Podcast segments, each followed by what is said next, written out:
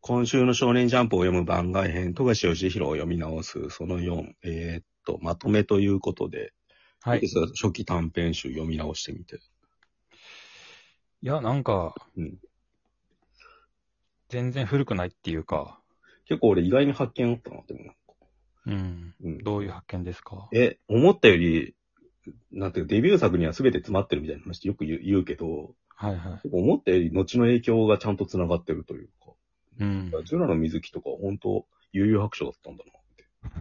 まあ、先生や年下にはそんな詰まってない気はしますけうど。ん。でもあれもないわけじゃない。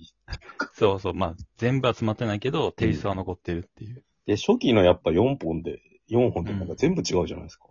そうです特にね。 3本目まではなんか、4本目でやっぱ自分のやりたいことちゃんと分かったって感じは見てて思うんだけど、うん。はい野球が入ってるのがすげえよな、だから途中に。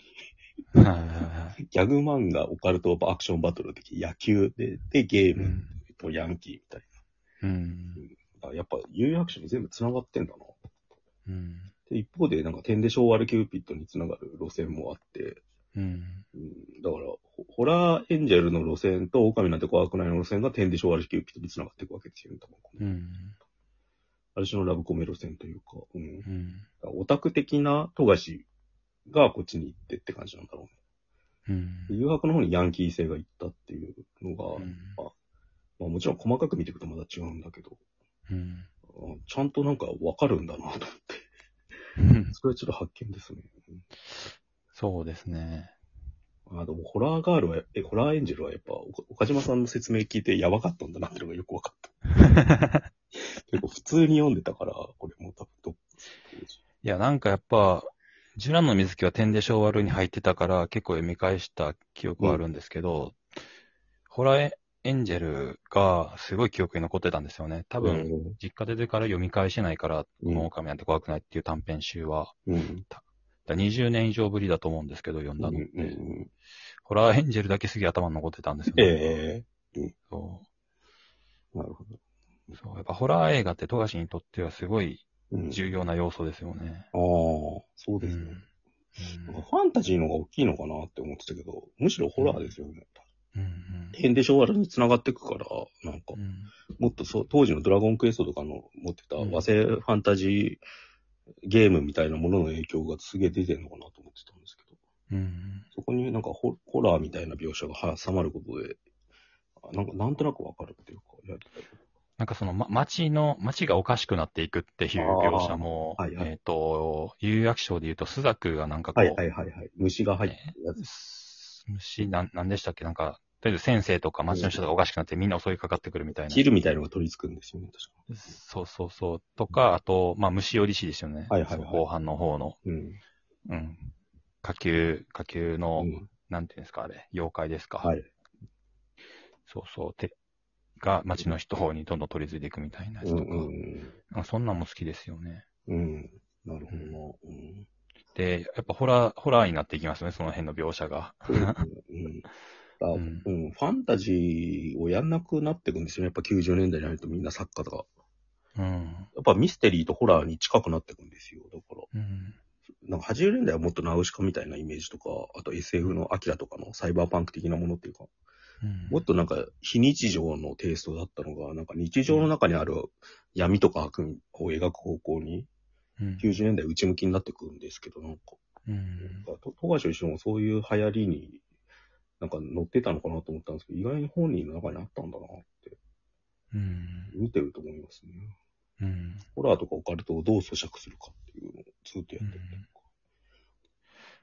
そうですね。なんか、そう、日常の中にちょっとおかしなことが起こってみたいなっていう、まあ、意味も奇妙な物語的はいなはいはいというか、そういうものが、まあ、確かに俺も昔からすごい好きですね。うん。なんか、大長編ドラえもんとか、 うん。まああと児童書とかもすごい好きだったし、うんで、ちょうどな、要はその、か階段ブームっていうか、はいはい。なんか学校の階段ブームか、とかもうん90年代中盤からあったりとかしてて。うん。岩脇仁志好きじゃないですか、この人って。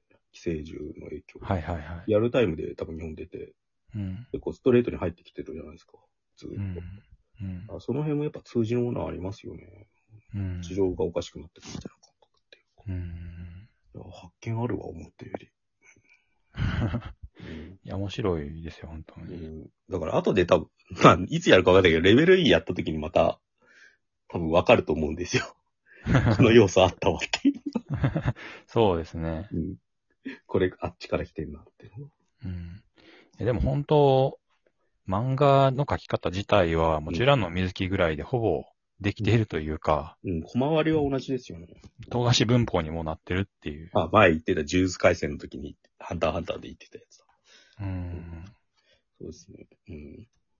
うんうん。やっぱ絵柄はどんどん変わっていくんですよね。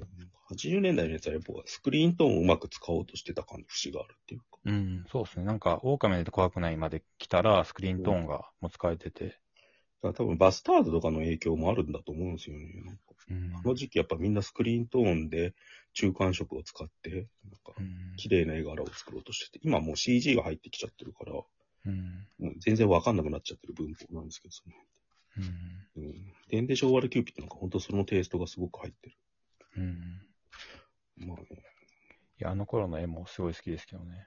あ、あ、絵柄がなんか思ったより気になんなかったですね、それで言うと。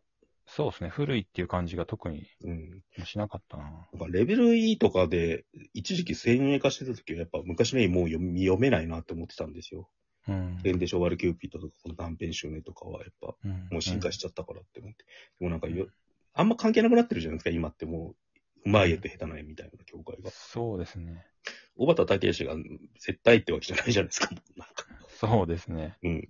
ラフな絵でもううまい人はうまいし、逆にうんノスタルジーみたいなのを喚起するいい絵になってたりするから、そうですね。だって、ウェブ系、ウェブ漫画みたいなやつとかも、絵下手だけど面白いとかですごいうんバズったりするし、うん。まあ、ジャンプなんて特に、まあ、最近け結局みんな上手いんですけど、うん。え、大丈夫みたいなうん その、え、えーでもう全然連載とか取ったりして、始まっていったりして、うんうんうで、うまくなっていくじゃないですか。だからバリエーションの一つになっちゃってるっていうか、うんあ富樫後ろの映画は多分複数の映画が同時に混在してる人なんで気にならないっていう側面も大きいとは思うんだよね。うん。いやーなんか、すごいいろいろ発見ある。繰り返すもんだなと思った。うん、これは、どうなんでしょうね。あんまり話題になってないですよね。富樫がいくらレベルいいて、すげえ今跳ねててネットで話題になってても。狼なんて怖くない再評価の中では来ないです ね。全米昭和のキューピットも。来ないです。いや、電で昭和はいつか、うん、リバイバル。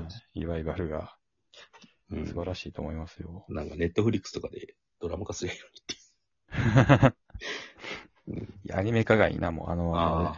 あのテイストでアニメ化はきついなできんのかなそい。いや、もうやりましょう、それは。れは。えーで、まあ、えーっと、まあ、それで次が、一応、天で昭和ルキューピット、いつやるかわかんないですけど、そうっすね。年末とかかもしれないですけど、もしかしてやるとしたら。そうです。合併はあるのって多分もう年末じゃないですか。うん秋とかないっすもんね。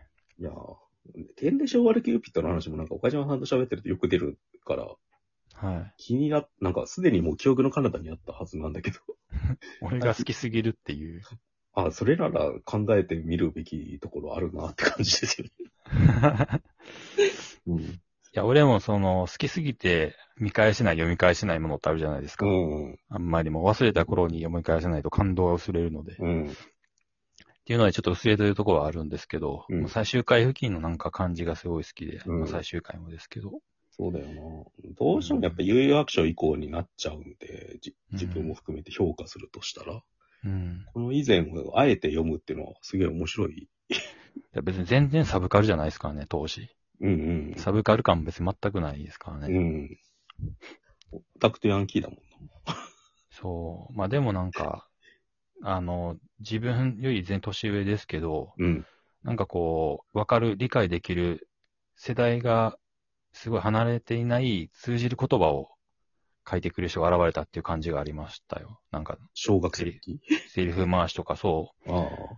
ななんすかね、あ。ああ。昔の言葉うん。じゃないというか、確かにこれより上になっちゃうと、本当マニアックでも荒木博彦とかになるじゃないですか。なんか、うん秋浩二とかってゴッドサイダーの。その辺になるとちょっと遠いですよね。かといってなんか、鳥山明とかあの辺だとど真ん中すぎるっていうか。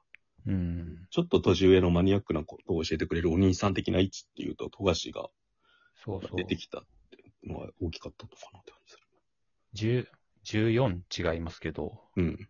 うん。ギリギリわかるって感じですよね。そうなんですよね。うんうんなんだったんだろうな、でも。えいや、多い分やなんか80年代と90年代を繋いだ人だったんじゃないのかなって気はしますけどね。